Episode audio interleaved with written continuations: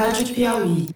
Este episódio de A Terra é Redonda é um oferecimento da Oxiteno, conectando a química para mudar o mundo.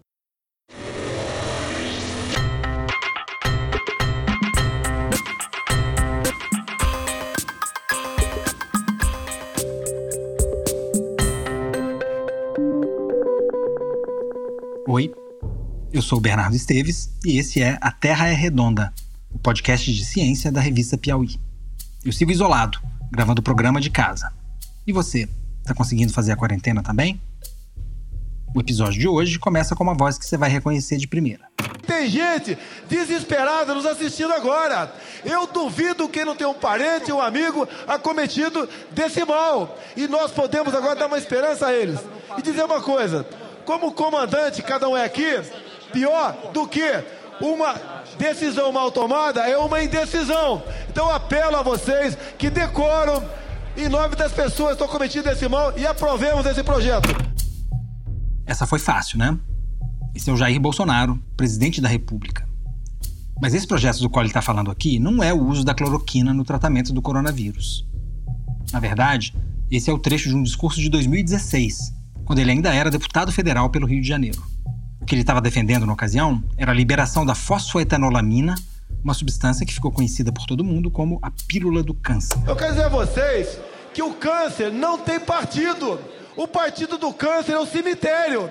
Esse composto, a fosfoetanolamina, estava sendo distribuído para pacientes de câncer por um químico da USP, que estava convicto de ter descoberto a cura para a doença.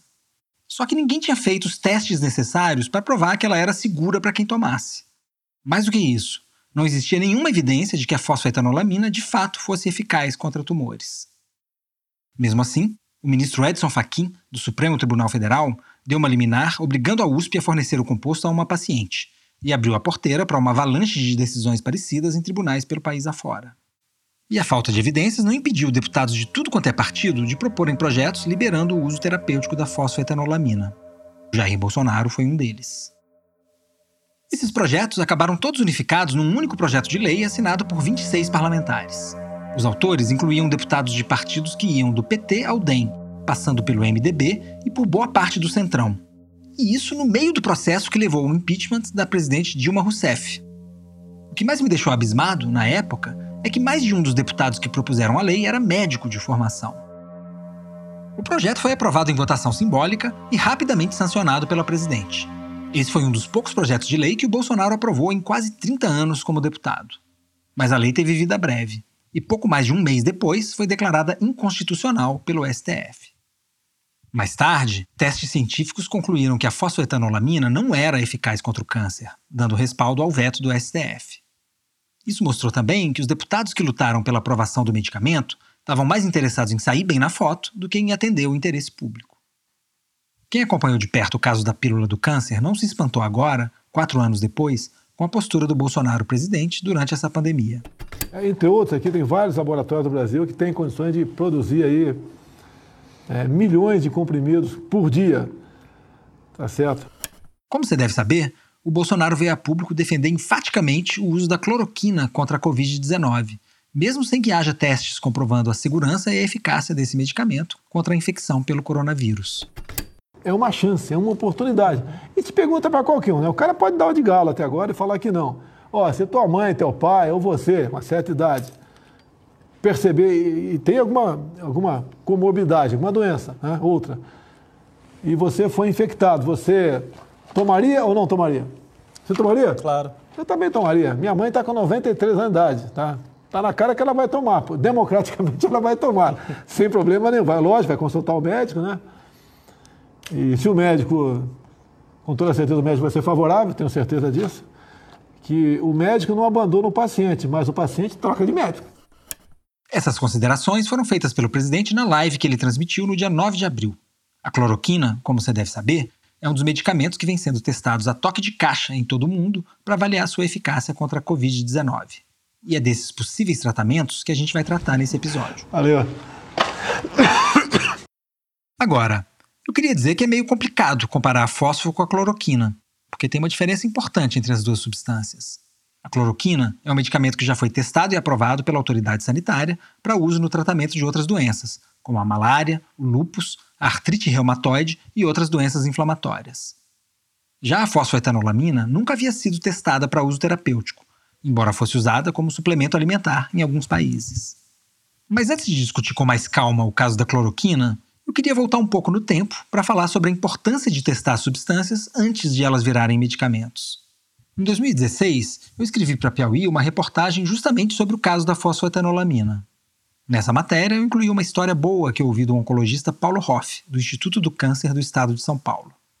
É a história do primeiro experimento controlado com medicamentos. Em 1747, o escocês James Lind era o médico responsável por um navio da Marinha Britânica que cumpria missão no Canal da Mancha. Um punhado de marinheiros adoeceu de escorbuto, uma doença que causa fraqueza, cansaço e gengivas inflamadas. Essa doença era comum em alto mar e chegou a matar mais de mil tripulantes de uma única expedição britânica naquele século. O James Lind resolveu separar os 12 marinheiros que estavam doentes em grupos de dois e administrou um tratamento diferente para cada dupla.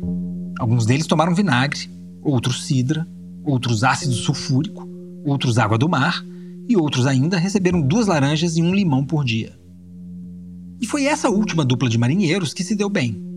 Eles ficaram bem logo, porque o escorbuto é causado pela falta de vitamina C. Hoje a gente sabe disso, mas naquela época ninguém tinha a menor ideia. Demorou algumas décadas até que a Marinha Britânica passasse a receitar sucos de frutas cítricas para combater o escorbuto. Mas o estudo de James Lind reforçou alguns princípios que a gente segue até hoje quando quer avaliar o desempenho de uma droga. É claro que hoje está tudo muito mais sofisticado, mas os testes para aprovação de medicamentos continuam comparando o estado de pacientes que tomaram uma determinada substância com o daqueles que não tomaram nada ou que tomaram outras coisas. Um elemento importante que foi incorporado a esses testes é o placebo, que é uma pílula inócua, sem efeito nenhum, que um grupo de pacientes toma. O ideal é que nem os médicos nem os pacientes saibam quem tomou a substância testada e quem tomou o placebo. É importante também que os pacientes em cada grupo sejam selecionados ao acaso. Isso tudo ajuda a proteger as análises de qualquer tipo de viés por parte dos médicos e pesquisadores. Esses testes são chamados de ensaios clínicos. Em inglês se diz clinical trial, usando essa palavra do universo jurídico, que também quer dizer julgamento. O duplo sentido da tradução chamou a atenção do Carlos Estelita Lins, um médico psiquiatra que fez mestrado e doutorado em filosofia e é pesquisador da Fundação Oswaldo Cruz, no Rio de Janeiro. Infelizmente, a captação remota por causa da quarentena prega algumas peças, e o áudio do Estelita ficou um pouco ruidoso. Eu conto com a compreensão de vocês. Clinical trial, na verdade, é mal traduzido, é um julgamento clínico, é uma balança que você coloca de dois lados. De um lado, o que você está fazendo, do outro lado, zero, não fazer nada, ou fazer uma coisa que você sabe que é menor, ou que você suspeita que é menor. De qualquer modo, você monta uma comparação. O Estelita contou que os ensaios clínicos começaram a tomar a forma que tem atualmente nos anos 50, com os estudos que provaram, além de qualquer dúvida, que fumar provoca câncer de pulmão. Isso só poderia acontecer com multidões com muitos casos de doença, com grandes hospitais modernos do pós-guerra e, sobretudo, com o poder estatístico, estocástico de cálculo que os computadores vão permitir. Então isso transforma totalmente a medicina e aparece nos anos 60 um grande programa que é chamado Epidemiologia Clínica, aonde há um, um esforço muito grande em substituir a medicina baseada em eminência pela medicina baseada em evidência. Não é mais o que o médico viu, o que ele acha. Isso tem valor, mas esse valor é pequeno quando você reúne muitas visões, muitas perspectivas, muitas análises, muitas medições. O clinical trial, ele é uma revolução absoluta. Esses ensaios geralmente são supervisionados de perto pelas agências que controlam a liberação de medicamentos.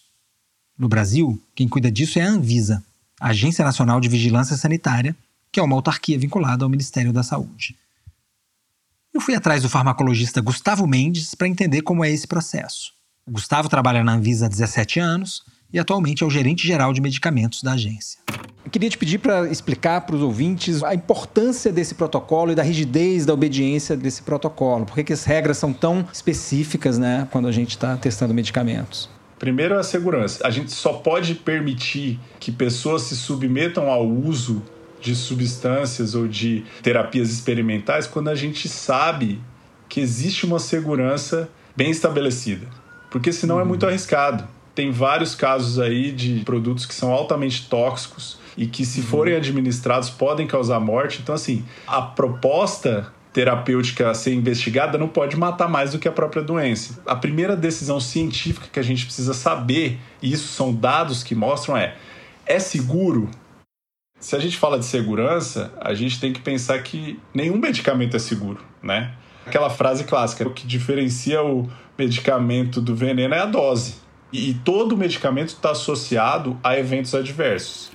Quando a gente pensa na história da aprovação dos medicamentos, um caso que sempre é lembrado é o da talidomida, um exemplo triste que forçou os governos a aumentarem a rigidez dos testes de segurança para novas drogas.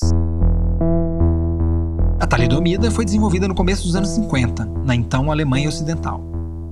A substância foi testada e aprovada para uso como tranquilizante, mas ela acabou sendo receitada para uma série de outras doenças para as quais não havia sido testada, como gripe e enjoo, inclusive para mulheres grávidas.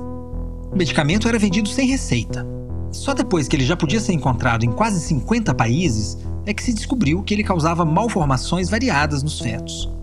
O número estimado de crianças que nasceram com deficiências provocadas pela talidomida é de mais de 10 mil.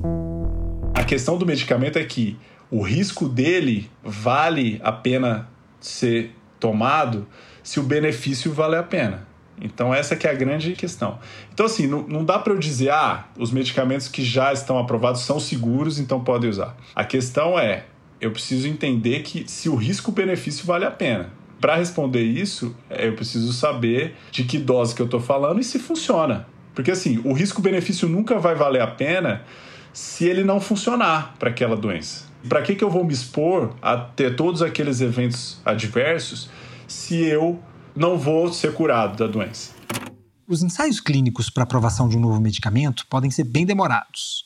A jornada entre a seleção de uma molécula candidata a medicamento e a aprovação dela para uso comercial pode demorar coisa de 10 anos. Esse intervalo tem diminuído, mas não chega a ser um prazo razoável numa emergência como a pandemia que a gente está enfrentando agora. Num caso como esse, faz mais sentido testar medicamentos como a cloroquina, que já estão aprovados para tratar outras doenças. Ou seja, medicamentos que já passaram por todo o caminho árduo de ensaios clínicos que estabeleceram a eficácia e a segurança deles. Acontece que a gente está vendo hoje essa investigação de medicamentos que já existem, como possíveis terapias, como a hidroxicloroquina e outros, porque medicamentos para serem desenvolvidos eles demoram muito tempo, eles precisam ser desenvolvidos em modelo animal. Qual é a dose segura para um humano? Qual é a via de absorção desse remédio? Vai ser oral? Vai ser intravenosa? Então, todos os medicamentos que possam vir a ser desenvolvidos de novo, realmente novos, da prancheta de desenho até as pessoas, a gente não está vendo eles ainda em ensaios clínicos porque eles não podem chegar lá agora. Essa é a Mariana Socal, uma médica gaúcha que se especializou em políticas da saúde e é pesquisadora da Escola de Saúde Pública da Universidade Johns Hopkins, nos Estados Unidos. Se você ouviu o episódio 3 do A Terra é Redonda, já sabe que os vírus são organismos muito simples. Na essência, eles são um pedaço de material genético embalado numa cápsula de proteína. Por isso, é muito difícil encontrar medicamentos que ataquem os vírus sem afetar as células do organismo hospedeiro. Contra as infecções bacterianas é mais fácil encontrar antibióticos eficientes, mas achar um bom antiviral pode ser bem complicado. A aprovação desses medicamentos pela Anvisa para uso contra outras doenças é bem mais ligeira do que no caso de uma nova droga, como explicou Gustavo Mendes. No caso de medicamentos que já existem, a gente não precisa passar por todo esse ciclo de novo, porque a gente já conhece o uso dele, a gente já sabe qual é a toxicidade, a gente já conhece o, desempenho dele in vitro e em humano. As perguntas que a gente tem em relação a esses medicamentos são: primeiro, qual é a dose que deveria ser usada para essa nova indicação. Porque nem sempre a dose que está aprovada para uma indicação que já existe é a mesma para uma nova indicação, no caso Covid. E a segunda pergunta é: se nessa dose a gente, com uma população robusta o suficiente, numerosa o suficiente, a gente consegue tomar uma decisão científica sobre se funciona e se é segura. Queria saber se a sua gerência está sobrecarregada nesse momento em que as pessoas estão fazendo esses testes, em que medida que a Anvisa está mobilizada dentro dessa crise uhum. sanitária da Covid-19 no Brasil. A crise realmente mudou a nossa perspectiva em vários aspectos. Ficou claro para a gente ali que a gente precisa ter cuidado e precisa ter cautela antes de anunciar possíveis curas sem ter os dados concretos. Então, por isso que a gente tem essa preocupação enquanto agência reguladora. E em relação à sobrecarga, o que nós uhum. fizemos foi uma estratégia de mobilizar servidores numa forma de comitê. Então, o que era antes uhum. avaliado por um ou dois especialistas e que consegue lidar muito bem com essas questões, a gente agora está envolvendo um comitê maior de pessoas que ajudam a tornar mais célere a nossa decisão. O nosso prazo médio era de 60 a 90 dias para uma anuência em estudo clínico. Hoje a gente está falando de 72 uhum. horas. Só foi possível isso por causa da mobilização que a gente teve por conta da pandemia.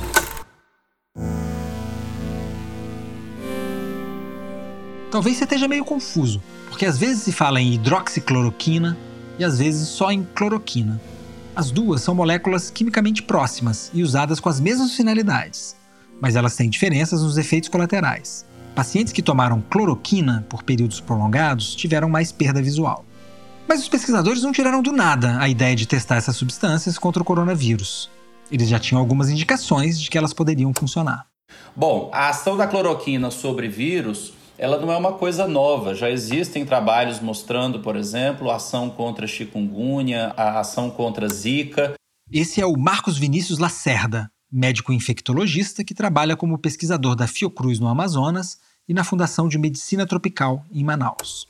E quando se começou a epidemia de Covid-19, houve também um estudo de laboratório mostrando que a cloroquina inibia a invasão de vírus nas células. Isso eram estudos in vitro, né? Células cultivadas em laboratório ou já feitos Isso. em pacientes? Não, isso em estudo in vitro, em laboratório, e o que se observou já desde esses primeiros estudos é que a cloroquina precisava de uma concentração muito alta para que ela tivesse o seu efeito antiviral. Isso fez então com que na China, que foi o primeiro país a ter os primeiros casos, eles começassem a usar uma dose alta. Então, essa dose foi uma das doses escolhidas no nosso estudo aqui Sim. de Manaus, justamente porque foi a dose preconizada na China para tratar pacientes com Covid-19. Por enquanto, a cloroquina só se mostrou eficaz contra o coronavírus em testes in vitro, ou seja, feitos com células cultivadas em laboratório. Parece maravilhoso, mas a gente não pode ficar muito animado com o resultado apenas desses testes. Outro dia eu vi uma tirinha do XKCD que fazia piada com isso. No quadrinho, a gente via um cientista no laboratório segurando uma arma. A legenda dizia: Sempre que alguém disser que uma droga ou vitamina mata células cancerosas numa placa de Petri, lembre-se, um revólver também. Assim é fácil, né? Essa é uma piada nerd de cientista, mas guardadas as devidas proporções, o que a tirinha quer dizer é que o que a gente vê nos experimentos com células cultivadas em laboratório pode ser muito diferente de como as coisas acontecem no corpo humano. Por isso, não dá para a gente confiar só nos experimentos em laboratório e concluir que a cloroquina vai funcionar em pacientes humanos. O cientista francês Didier Raoul alegou ter tido resultados animadores nos estudos que ele fez com sua equipe. Mas esses resultados não foram aceitos por muitos colegas no mundo todo. Isso porque não foi um estudo feito conforme o padrão ouro dos ensaios clínicos. Os pacientes sabiam que estavam recebendo o tratamento e não foram escolhidos aleatoriamente. Mas isso não impediu que líderes políticos como Bolsonaro ou Donald Trump recomendassem insistentemente a cloroquina. E um dos pesquisadores que estão fazendo ensaios clínicos com a cloroquina é justamente o Marcos Vinícius Lacerda, da Fiocruz de Manaus. Assim que a gente identificou o primeiro caso no Brasil, a gente sabia que seria inevitável que a doença se espalhasse por todos os estados. E logo que Manaus detectou a entrada do primeiro caso importado, a gente mobilizou toda a nossa equipe de pesquisa, que já trabalha há 20 anos com outros tipos de estudo clínico em malária, em HIV, tuberculose, dengue, chikungunya. Então, o nosso objetivo era verificar quais dessas doses ou qual dessa dose era mais segura para o paciente e também a mais eficaz. E houve um momento com 81 pacientes incluídos, metade na alta dose e metade na baixa dose, em que esse comitê identificou que havia mais arritmias cardíacas nos pacientes que estavam usando essa alta dose. Por uma questão de segurança, o comitê nos indicou a parada imediata desse grupo com alta dose. Apesar de hoje a gente ter a intuição de que essa seria uma dose tóxica, não havia na literatura nenhum tipo de evidência mostrando toxicidade. Nenhum estudo chinês mostrou a toxicidade que havia com essas altas doses no paciente com Covid. O grupo do Marcos publicou uma primeira versão do artigo no MedArchive, uma plataforma em que os pesquisadores publicam estudos antes que eles passem pelo processo de avaliação por outros cientistas. Ali, eles relatavam 11 mortes entre os pacientes que eles estavam acompanhando. A maior parte deles era no grupo que recebeu a maior dose de cloroquina. A gente não estava recomendando que a dose alta fosse usada nesses pacientes e tampouco que outros estudos se aventurassem a testar essa dose alta. Essa foi a grande conclusão do estudo. Só que isso teve um, uma distorção muito grande porque a, as pessoas não entenderam, primeiro, que as pessoas que morreram no nosso estudo morreram de Covid. Essas pessoas não uhum. morreram por causa de cloroquina e muito menos as pessoas morreram apenas no braço da alta dose. Os resultados do estudo do Marcos mostram como são irresponsáveis as declarações de governantes que promovem o uso de substâncias antes da chancela rigorosa da ciência. Além de possivelmente pôr vidas em risco, essas declarações podem motivar uma corrida às farmácias e o esgotamento dos estoques. E os prejudicados serão justamente quem de fato precisa tomar medicamentos como a cloroquina. Uma das maiores queixas que a gente tem ouvido, especialmente do presidente americano, é que os estudos demoram muito e, portanto, não há como esperar o resultado deles para que a gente possa tomar alguma decisão. Olha, na realidade, a gente conseguiu de forma muito rápida fazer estudos que demorariam talvez um ano ou mais. Nós fizemos isso em questão de três semanas. Agora, ninguém pode passar a segurança à frente da eficácia de uma droga. Isso é absolutamente impensável que haja a indicação de uma droga sem que haja uma fase de segurança. Na verdade, o nosso estudo foi o primeiro estudo focado na segurança. E hoje a gente conseguiu ter uma publicação que acabou de sair com veteranos americanos com três grupos interessantes, onde um grupo usou hidroxicloroquina, outro grupo usou hidroxicloroquina e azitromicina e um outro grupo que não usou hidroxicloroquina. Curiosamente, o que se mostra aí nessas centenas de, de pacientes que foram vistos nos Estados Unidos é que aqueles que usaram hidroxicloroquina morreram mais então, isso vem só a confirmar os nossos achados de Manaus, mas acendem agora não uma luz amarela, mas uma luz vermelha, ou seja, pessoas que têm o diagnóstico de Covid-19 e que usam cloroquina ou hidroxicloroquina estão morrendo mais. Ou seja, as pessoas que estão atendendo pacientes ou que estão fazendo estudos precisam urgentemente repensar se é ético nesse momento continuar testando uma droga cujas evidências dos melhores estudos estão apontando para o fato de que a droga, junto com o vírus, estão matando mais. Nesse ambiente polarizado em que a gente está vivendo, pesquisadores do grupo do Marcos e até familiares deles foram perseguidos por defensores da cloroquina. Os agressores alegaram que os cientistas estariam usando deliberadamente uma dose alta demais da substância para provar que ela não funcionava ou que tinha muitos efeitos colaterais. Por causa das ameaças de morte que recebeu, o Marcos e sua família passaram a andar com escolta policial. A gente, na verdade, começou esse estudo acreditando que a cloroquina poderia ter benefícios e que isso poderia salvar a humanidade, e o que nós encontramos foi o contrário disso. Não publicar, não divulgar os resultados é tão antiético quanto simular dados ou fazer uma pesquisa sem a metodologia correta. Nós apenas queremos que essa doença venha a passar pelo planeta com menos mortes, porque drogas também matam. E essa é a verdade que nós trouxemos ao mundo inteiro. É preciso respeitar o cientista, especialmente aqueles que têm princípios muito sólidos. Eu fui muito agredido, fui muito questionado sobre tudo o que aconteceu, mas eu tenho a impressão que com os novos trabalhos que vão sair agora em vários países, as pessoas vão compreender que o Brasil pode e deve contribuir com a ciência internacional porque ele é tão capaz quanto qualquer grupo de pesquisa americano ou francês ou chinês. Depois da minha conversa com Marcos, as agressões subiram mais um degrau. O grupo de pesquisa dele virou alvo de um inquérito civil instaurado por três procuradores do Ministério Público Federal. O Alain de Abreu, meu colega de reportagem na Piauí, publicou uma matéria que mostra que dois desses procuradores estão ideologicamente alinhados com o presidente Bolsonaro. Eu queria lembrar aqui que o cientista não tem partido político.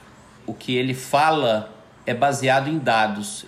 Eu não sou filiado ao Partido dos Trabalhadores, eu não sou um ativista político, eu sou apenas um cientista e exijo de todo o Brasil o respeito àquilo que eu faço nos últimos 20 anos. Mas a cloroquina não é a única abordagem terapêutica que está sendo testada contra a Covid-19.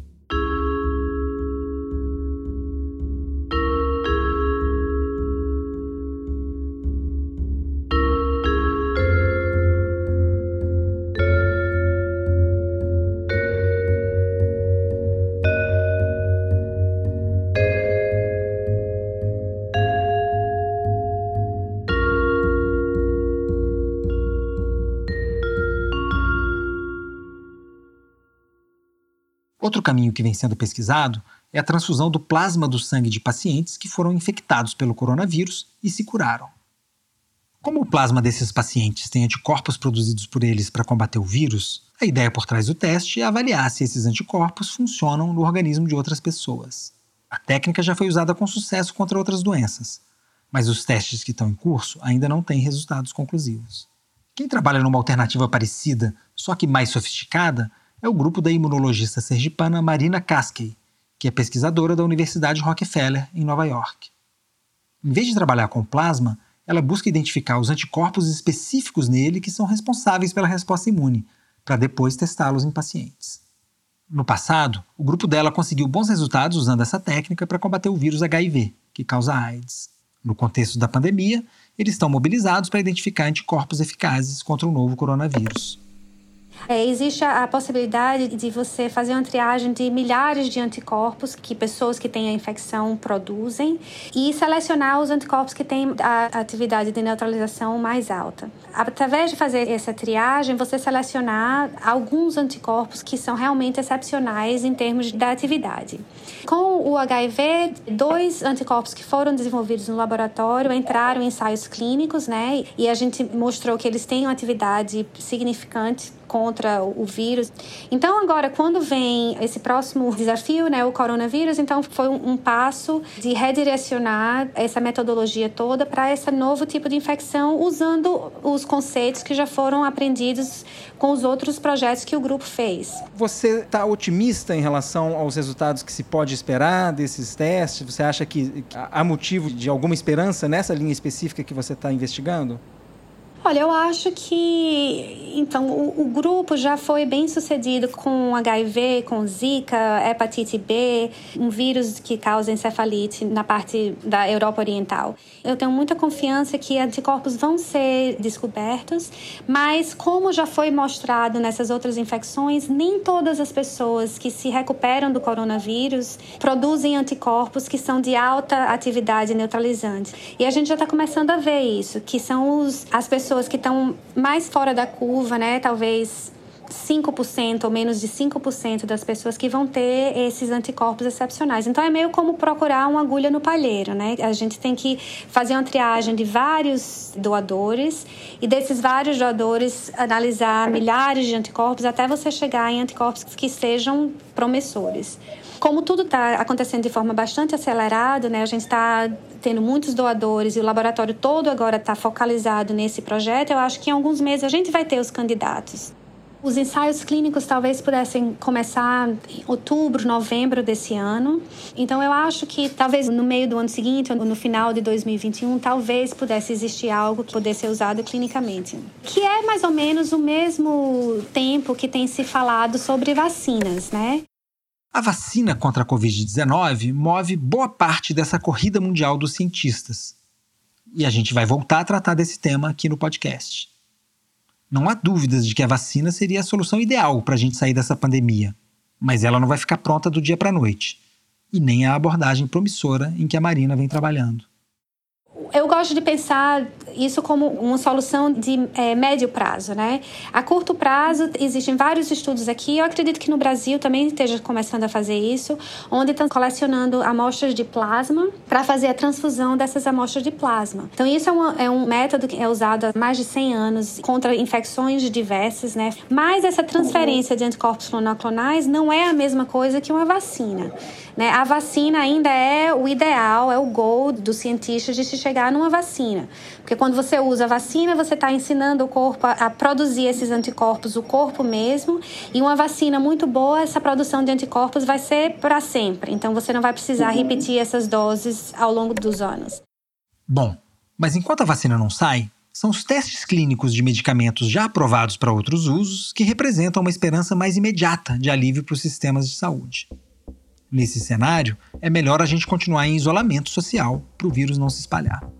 Tem centenas de ensaios clínicos em curso no mundo todo. Só no Brasil, havia 24 ensaios clínicos registrados na Comissão Nacional de Ética em Pesquisa até 24 de abril. Essa lista inclui os testes feitos com uma substância identificada no Centro Nacional de Pesquisas em Energia e Materiais, o CNPEM, que é um instituto vinculado ao Ministério da Ciência. Uma vez que surgiu na literatura a estrutura de uma das proteases do vírus, nós começamos a fazer o que a gente chama de estudos em sílico. Você, no computador, busca moléculas que podem ser potenciais fármacos, ou seja, que é, se ligam de maneira eficiente nessa protease e inibiria então essa protease e ajudaria a combater o vírus. Tá? Esse é o físico Antônio José Roque da Silva, diretor do CNPEM, que fica em Campinas. Os trabalhos feitos ali juntam biologia computacional e inteligência artificial para apontar moléculas que são candidatas a combater a infecção pelo coronavírus. Então, o vírus ele tem um conjunto de grandes moléculas, que são as chamadas proteínas, que são fundamentais para que ele funcione. Então, você tem lá um conjunto dessas moléculas. Vamos imaginar, então, chamar essas moléculas de fechaduras, tá? E o que você busca num fármaco é encontrar uma pequena molécula, quando comparada com o tamanho dessa proteína, que se encaixe nessa fechadura. Como se eu estivesse buscando uma chave que vai se encaixar certinho nessa fechadura. Então, se eu pudesse digitalizar minha fechadura, vou para o computador agora e tenho digitalizado todas essas chaves, eu vou encaixando elas primeiro no computador para ver quais que funcionam. Uhum. Deu para ter uma ideia melhor de como é que é esse trabalho? Sim. Então é tudo no computador. Sim, perfeito. Tá? Muito bem. Mas então nós escolhemos naquele momento um desses alvos, uma dessas fechaduras, vamos dizer assim, e utilizamos um banco de dados, que é uma coisa pública, um banco de dados de moléculas, né? ou público que você tem acesso se você pagar, ou seja, existe aí para o mundo inteiro, e começamos a varrer isso daí, certo? Computacionalmente. Então, isso foi feito aqui no laboratório e eventualmente chegamos num subconjunto dessas mais de duas mil moléculas testadas de 16, tá? 16 moléculas. Bom, uma vez que a gente selecionou essas moléculas, aí teve um outro critério que a gente usou, que é o fato dessa molécula, é, ou desse fármaco, ser de baixo custo. Essa era uma coisa importante, não adiantava você ter um fármaco que tivesse um custo tão alto que depois, para a população de forma ampla, fosse difícil você é, utilizar, seria muito caro. Ele ter um genérico, ele ter baixos efeitos colaterais, certo? Então, poder ser uma molécula razoavelmente segura. Essas foram alguns critérios, nós chegamos então num subconjunto de seis moléculas. A peneira continuou quando os cientistas testaram essas seis moléculas em células infectadas com o coronavírus. Eles acabaram fechando em duas substâncias que mostraram melhor desempenho nesses testes in vitro. E uma delas vai ser testada com pacientes com Covid-19. O Ministério da Ciência não quis revelar o nome da substância, justamente para não provocar uma corrida às farmácias similar à que a gente viu no caso da cloroquina. De acordo com a jornalista Mônica Bergamo, da Folha de São Paulo, o medicamento em questão é um vermífugo. O Antônio Roque acha que a ciência do Brasil está reagindo com agilidade à pandemia, mesmo atravessando uma crise de financiamento que vem se agravando há alguns anos. Se a gente for olhar, a situação do Brasil começou a se agravar mais ou menos no mês de março, né? E em menos de um mês você está com, um, vamos dizer assim, uma proposta de drogas indo para testes clínicos. Então eu acho que é uma resposta importante que a ciência brasileira tem dado. Infelizmente, a gente teve um probleminha na captação dessa parte do áudio do Antônio Roque. É, eu vejo esse momento como um ponto crucial, talvez, um turning point, eu diria, para a ciência brasileira. Em que sentido? Em primeiro lugar, eu nunca vi tanto se falar em ciência como agora. Tá? Todo mundo que vai falar alguma coisa, temos que escutar os cientistas, temos que ver o que a ciência tem a dizer. Então, é assim: a população começa a ter uma percepção de que a ciência pode impactar a sobrevivência humana. Né? Se nós conseguirmos dar respostas importantes, como tudo indica que a gente tem dado, é, isso pode, de fato, é, colocar a relevância e a importância da ciência para a população como um todo num outro patamar, certo? E aí, inclusive, virá, na minha opinião, a importância de vocês, né, divulgadores de ciência como um todo, de contar essa história. Agora imagina que um desses testes clínicos que estão em curso mostre uma substância eficaz contra o coronavírus. Essa vai ser uma ótima notícia, certo? Isso é o que a gente imagina num primeiro momento. Mas nem todos terão motivos para estar otimistas nesse caso, como aposta a Marina Kaskey, a imunologista da Universidade Rockefeller que está ficando cada vez mais e mais evidente aqui, aqui nos Estados Unidos e aqui em Nova York é que a percentagem de pessoas que está ficando doente de forma mais grave são pessoas de minorias de áreas da cidade mais humildes, né? Então vem essa outra parte também de como é que vai ser a implementação desses novos medicamentos, dessas novas modalidades terapêuticas porque o custo do tratamento de cada um desses pacientes que fica criticamente doente, que precisa de UTI por semanas, que precisa de hemodiálise, de anticoagulação, de antibióticos, antivirais e tal, é um custo muito alto. Quando você coloca novas modalidades terapêuticas, geralmente essas modalidades terapêuticas têm um custo alto. Então, tudo isso vai ter que ser bem pensado para que essas, esses avanços cheguem nas populações que realmente vão, vão, necessitar, né? Que são, como parece sempre ser o caso, as populações é, mais humildes. Quem acompanha o A Terra é Redonda já sabe. A pandemia de Covid-19 afeta grupos diferentes de forma distinta, e a tendência é que a pandemia fortaleça as desigualdades sociais. Mas se a gente olhar para essa questão do ponto de vista do acesso aos medicamentos, o Brasil está numa posição privilegiada, graças ao Sistema Único de Saúde. O SUS faz uma diferença incrível no nosso país. Nós estamos vendo esse problema oposto, a gente está vendo exatamente o que, que acontece quando não se tem o SUS aqui nos Estados Unidos, onde é tudo, ah, a predominância é de um acesso à saúde em geral e a medicamentos, especialmente através de planos privados. Então não existe um acesso coordenado a medicamentos. Essa é a Mariana Socal, especialista em saúde pública da Universidade Johns Hopkins, que apareceu no começo do episódio. Mas na medida que esse conhecimento ficar mais claro e que nós soubermos em que caso deve ser usado, para que populações, em que fases da doença, etc., nós vamos ver uma facilidade muito maior do nosso sistema único de definir critérios para uso, definir inclusão nas listas, definir mecanismos de compra, se vai ser uma compra federal e distribuída para as unidades da federação ou se vai ser uma compra estadual distribuída para municípios. Todas essas decisões, elas são tão fundamentais quanto o critério clínico de que paciente vai tomar o remédio. E essas decisões de compra, de abastecimento, de distribuição dos medicamentos, na prática, elas que vão fazer a diferença para a pessoa que mora no seu município que precisa do remédio hoje. Então, o fato de que essas estruturas integradas do SUS existem nos dá uma rapidez de adaptação a um cenário novo em que uma nova medicação esteja disponível, porque nós temos farmácias públicas, nós temos integração das redes públicas e podemos organizar isso de uma maneira melhor. A presença do SUS nos permite, por exemplo, em termos de desenvolvimento e acesso global a medicamentos,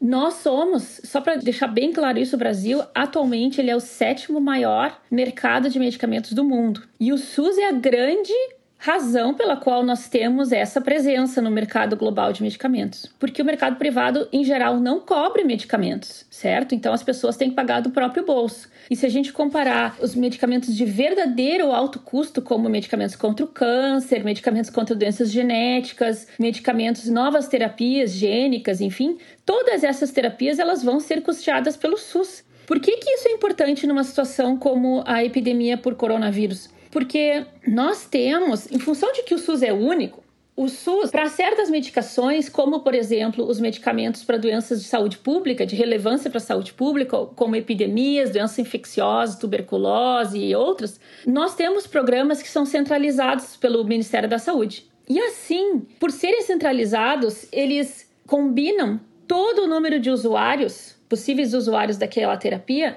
em um único mecanismo centralizado de negociação com o produtor daquela terapia.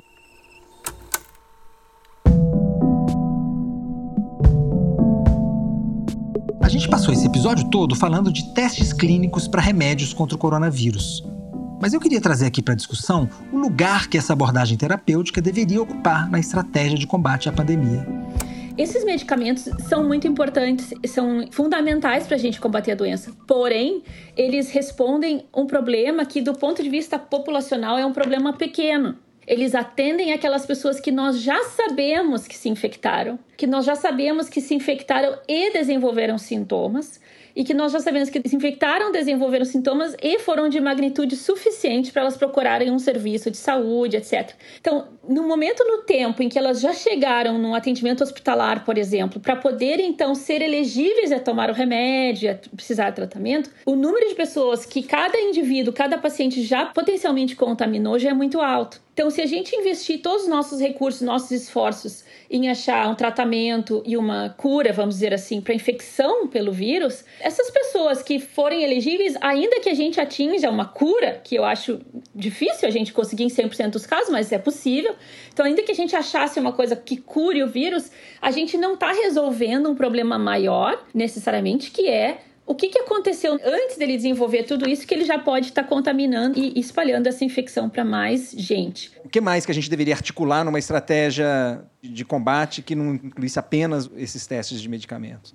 Olha, é fundamental que a gente pense além, muito além dessa questão de estratégia de medicamentos apesar de que nós, como população, nós estamos tão acostumados que para cada problema a gente tem um remédio para tratar esse problema, né? Desde dores até câncer, enfim, a gente, felizmente, a gente tem acesso hoje em dia a uma gama de tecnologias que praticamente atende a todos os tipos possíveis e imagináveis de doenças que existem. Então a gente tem esse instinto de querer ter a esperança de que o medicamento vai resolver tudo, né? Porém, se a gente pensar do ponto de vista quantitativo, e a gente fizer métricas do tamanho da população e do que, que é mais importante, a gente vai entender que as medidas que prevenirem o número de casos a ser gerado desde o princípio, as medidas que prevenirem que pessoas venham a entrar em contato com o vírus em primeiro lugar, do ponto de vista de tamanho de efeito, essas medidas vão ser muitas centenas de vezes mais importantes do que as medidas que atenderem aquelas pessoas que vierem a ser infectadas. Então, quais são as medidas mais importantes hoje que se conhece? Isolamento e distanciamento social, desinfecção de superfícies, lavagem de mãos, etc. Existe uma certa frustração da população com relação a tudo isso, porque são medidas de mudança de comportamento, são medidas comportamentais. Por enquanto, na ausência de outras tecnologias e na ausência de outras soluções, é a mudança de comportamento que vai fazer, de novo, do ponto de vista de números. É aí que nós vamos fazer a real diferença, não é salvando aquele indivíduo que já está no ventilador. Claro que a gente também quer salvar aquela pessoa, Deus o livre, é o nosso familiar, somos nós. Nós queremos investir todo o possível para salvar as pessoas que chegaram num nível crítico da doença também. Mas do ponto de vista de país, de saúde pública, nós deveríamos estar focando nossos esforços como sociedade em evitar a propagação desse vírus, em evitar que ele gere um número de pessoas que vai chegar lá nas linhas de frente dos hospitais eh, em primeiro lugar. A visão da Mariana Socal reverberou argumentos que eu já tinha ouvido do Carlos Estelita Lins, o psiquiatra e filósofo da Fiocruz. Ele também problematizou a maneira como a gente costuma enxergar a abordagem terapêutica. Lembrando que o som do Estelita está meio barulhento. Peço que vocês relevem a qualidade do áudio. Mas o que ele fala vale muito a pena. Conceber um tratamento como um comprimido é um equívoco, quer dizer, um tratamento é um encontro humano, complexo, onde tem pelo menos dois elementos e não tem vários outros. É, envolve formas de vida, envolve a compreensão que o médico precisa e deve ter, é uma perspectiva compreensiva do sofrimento, são os aspectos de cuidado, hospitalidade, que a gente tematiza bastante em medicina social, que são fundamentais na terapêutica. E é importante que as pessoas tenham um clínico, né? E o SUS Prover as pessoas de médicos de família em cidades de 200 mil habitantes, até 500 mil habitantes, dá um certo sucesso nisso. Então, procurar o seu clínico, procurar um clínico por telefone, por telemedicina e discutir a sua saúde, discutir as doenças que você teve, discutir se você tem algum risco, aprimorar as medidas que têm que ser feitas. Isso é medicina, isso é um remédio. No sentido tradicional da prática clínica, isso é um poderoso remédio. Agora, não é um comprimido para a gente comprar correndo e achar ilusoriamente que a técnica sempre vai vencer. É o contrário, a técnica é uma arte, a técnica é uma esperteza, a técnica passa por sabedoria. Tecnologia vem de técnica. Tecnologia é apenas você produzir a técnica em massa. Ora, respiradores em massa não vêm grudados neles, não vêm colados neles o intensivista, a enfermeira especializada e o fisioterapeuta especializado. Não vem. É um verdadeiro crime você comprar respiradores superfaturados e jogar em certos lugares do país como se isso fosse uma medida sanitária. Isso é uma medida de desgoverno, uma medida antissanitária. O Estelita defende também que a gente enxergue a saúde não como algo que diz respeito exclusivamente aos seres humanos, mas que contemple também os outros animais com os quais nós convivemos e o ambiente à nossa volta. O homem produziu a extinção de muitas espécies animais. Estamos na sexta extinção. E o contato do homem com as espécies que sobraram e o contato do homem com a, a ocupação do planeta por plantações, pelo agronegócio, fez com que a gente estivesse muito perto desses reservatórios e desses tampões. A floresta e os animais selvagens são tampões. E a cultura humana lidava com isso de uma certa maneira. Hoje perdemos totalmente isso. Mas é um projeto, sobretudo, marcado pela ideia de que os homens são superiores aos animais. Então eu queria assinalar esse aspecto na terapêutica. Toda essa sofisticação de pesquisa que nós estamos falando, eu na verdade não me identifico com ela. Então é importante olhar para esse fato é, de que a complexidade da pesquisa médica não deveria estar voltada para os seres humanos. Ela deveria perceber, como a antibiótico-terapia já mostrou há muito tempo, que é uma ecologia complexa. Então a gente deveria pensar na saúde de uma maneira global, integral, coisa que não é feita. Primeiro porque esse modelo do clinical trial ele é analítico, ele analisa pequenas situações circunscritas e depois ele faz a correlação. Então busca-se também tentar pensar pesquisas que sejam mais integrativas, outras formas de ensaio porque eu acho que não se trata de retomar a vida como era antes. Se trata de aprender a lição e se a medicina pode servir para algo, é talvez para produzir um remédio, que é nos dar a humildade necessária para construir outros modelos de conhecimento médico e outros modelos de produção de alimento e novos modelos de viver.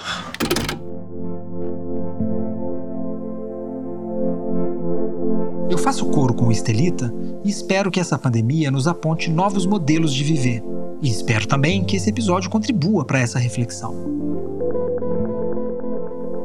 Esse foi o quinto episódio de A Terra é Redonda, o podcast de ciência da revista Piauí. Os ouvintes de primeira hora já sabem que a gente só se despede depois da pergunta do seu filho, o quadro em que a gente vai atrás de cientistas brasileiros para responder as dúvidas de crianças que os nossos ouvintes mandam pela internet. E a pergunta de hoje veio de Brasília. É do Noah Santos, de 4 anos. Oi, sou o Noah. Eu sou de Cótua. Eu quero saber como usar a lagartixa sabe andar no teto, eu também quero saber porque a lagartixa, como é lagartixa, sabe mudar de cor. O Noah quer saber como é que as lagartixas fazem para andar no teto e para mudar de cor. Para responder essa dúvida, a gente foi atrás de uma especialista na matéria, a zoóloga Ana Maria Paulino, que é professora da Unirio, a Universidade Federal do Estado do Rio de Janeiro. É uma pergunta muito interessante, muito curiosa, porque as crianças observam muito isso, né? Todo réptil tem escama. E geconídeo é uma família inteira que tem várias espécies de lagartixas. A espécie que entra dentro de casa é uma espécie chamada Hemidactylus mabuia veio da África e tal, mas ela está bem adaptada no Brasil, em todos os cantos. Lagartixa é um animal que às vezes as pessoas têm muito medo, ojeriza, e o bicho é inofensivo, o animal é super tranquilo, come insetos, come mosquito e faz até a limpeza da casa. Se tiver cantinho sujo com, com um bichinho, alguma outra coisa, ela pega. E o fato dela andar na parede, no teto principalmente, é porque ela tem umas estruturas nos dedos. Cada dedinho tem uma dilatação com lâminas bem fininhas que isso ajuda a aderência dela na parede, no teto, em superfícies lisas ou ásperas. 20 dedinhos com essas estruturas, o animal não é muito pesado, ela consegue se sustentar. Mas só que antigamente achava-se que era uma ventosa. Ventosa é quando você pega uma superfície lisa, como a dilatação da perereca, por exemplo, do dedo da perereca. Isso, na verdade, essas lâminas é que fazem atrito, né? Então, são escamas, é uma parte física. Ana, e a outra parte da pergunta? As lagartixas são capazes de mudar de cor? Por quê? Sim, elas podem mudar de cor, mas é bom deixar claro que elas não mudam de verde para azul, ela só fica assim, mais clarinha, meio bege e mais escura, marrom. Isso é porque elas têm umas células um, que têm um pigmento que, que dá cor a elas, que pode variar de acordo com o ambiente que ela está. Se ela está num lugar claro, ela pode ficar mais clara porque esses pigmentos se encolhem e essas células que têm esse pigmento se encolhem. E quando elas estão mais escuras, esse, esse pigmento se esparrama na célula e dá a ideia de ela toda mais escura, mais marrom, para se camuflar. É como mesmo. assim, no botão da televisão seria assim o brilho, né? Assim, ela mais escuro ou mais claro. Não é uma coisa, ela não pode ficar vermelha, verde. Não, não. O é camaleão, sim. tonalidades. Não é, sei. Tonalidades. É a mesma coisa, são cromatóforos. Só Aham. que o camaleão tem mais cromatóforos que a Sim. lagartixa, por Aham. exemplo. E o fato dela alterar a cor é porque ela se sente ameaçada, né? Então, se ela vê algum bicho que vai comer e tal, ela tenta mudar de cor para ver se ela fica mais próxima, assim, do ambiente dela. Se ela tá no ambiente claro, ela tenta ficar clarinha para ficar mais parecida e não ser notada pelo animal que vai pegá-la, né? E mais escura para se confundir. Mas quando ela se sente muito, muito ameaçada, de repente um gato tá lá, Aí vai ver que o gato não, não deu bola para mudança de cor dela. Aí ela pega e rompe a ponta da cauda, que é uma coisa muito interessante que os lagartos têm, que é esse mecanismo de eles próprios né, resolvem deixar a cauda, a pontinha da cauda, para que o animal lá, o gatinho, se divirta com a ponta da cauda e depois ela foge e mais tarde ela vai regenerar esse pedaço. A cauda cresce de novo. E a, a cauda cresce de novo. Isso é um mecanismo mais lento, não é o mesmo, não é na mesma hora que vai crescer, mas vai ao- aos poucos vai regenerando aquela parte. Muito bem, muito obrigado, Ana. Sua filha, seu sobrinho, sua enteada também costumam fazer perguntas que só um cientista pode responder? Pois manda pra cá que a gente vai atrás de alguém para resolver a questão. Grava a pergunta da criança pelo celular e manda para nós por mensagem de Facebook, pela página da revista Piauí, ou então pelo nosso e-mail terraredonda@revistapiauí.com.br. Agora sim chegamos ao fim do episódio. A gente vai voltar ao assunto da pandemia aqui no programa. Enquanto isso, você se informa sobre o coronavírus nos outros podcasts da Piauí. Foro de Teresina, Maria vai com as outras e Luz no fim da quarentena. No próximo episódio, o tema vai ser a queda da vacinação e a volta do sarampo no Brasil. A Terra é Redonda é uma produção da Rádio Novelo para a revista Piauí. Quem dirige o podcast é a Paula Scarpim, que também assina o roteiro comigo e com a Flora Thomson DeVoe. A checagem de apuração é do Plínio Lopes. A produção é da Mari Faria e da Aline Scudeler. A edição é da Cláudia Holanda e da Mari Romano, que também é a compositora da música original do A Terra é Redonda. O programa foi gravado de casa, numa cabaninha que eu montei para conseguir algum isolamento acústico, mas contando sempre com o apoio logístico do Estúdio Rastro, do Dani Di. A finalização e a mixagem são do João Jabassi. A coordenação digital é da Kellen Moraes, e quem cuida das redes sociais é Isabela Moreira. Aliás, você já segue a gente no Twitter? E já conhece o grupo que a gente tem no Facebook para falar do podcast? Chega junto que o papo tá bom. É só acessar a fanpage da revista Piauí para entrar. A Terra é Redonda é quinzenal e a gente se vê daqui a duas terças-feiras. Enquanto isso, você já sabe, segura aí em casa mais um pouco. Um abraço e até breve.